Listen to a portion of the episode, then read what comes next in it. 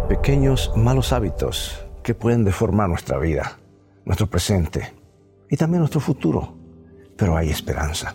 Escucha lo que dice Dios. Pero si confesamos nuestros pecados, podemos confiar en que Dios, que es justo, nos perdonará nuestros pecados y nos limpiará de toda maldad. El criminal estaba a punto de ser ejecutado. Durante años había sido el terror del norte del país. Esto ocurría a fines del siglo XVII en Francia. Una numerosa muchedumbre se había reunido para presenciar aquella ejecución pública. Y cuando el reo se encontraba ya sobre el cadalso, pidió que le permitieran hablar. Y dijo lo siguiente, amigos, ustedes ven cuán triste, eh, cuán triste fin me espera. Aprendan la lección de mi castigo. No siempre fui malo, llegué a serlo poco a poco. Comencé mi funesta serie de delitos con una falta muy leve, robando apenas unos clavos en la ferretería.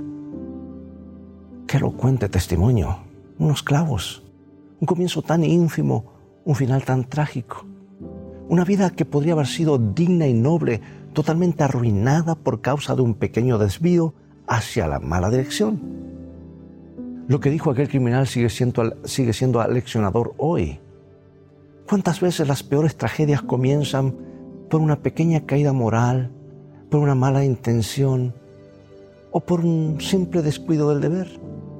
Y al principio ese leve desvío parece no tener importancia, pero un pequeño mal lleva a otro mayor y este a otro mayor todavía, hasta que la huella de la maldad se ahonda y aprisiona sin compasión. Y cuando una persona se habitúa a cometer el mal, se va hundiendo más y más sin darse cuenta. ¿Has meditado alguna vez en la importancia de un pequeño mal paso? ¿No sería útil que ahora mismo te examinaras para ver si no estarás dando un primer paso o el segundo paso fuera del bien? Es que el camino descendente termina sin duda en el fracaso. Cuán importante es entonces evitar la primera caída, el primer desliz, el primer engaño. Por eso Dios te dice, si confesamos nuestros pecados, podemos confiar en que Dios, que es justo, nos perdonará nuestros pecados y nos limpiará de toda maldad. Bueno, ¿y qué pasa si caemos?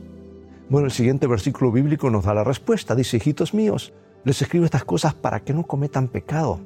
Aunque si alguno comete pecado, tenemos ante el Padre un defensor que es Jesucristo y Él es justo.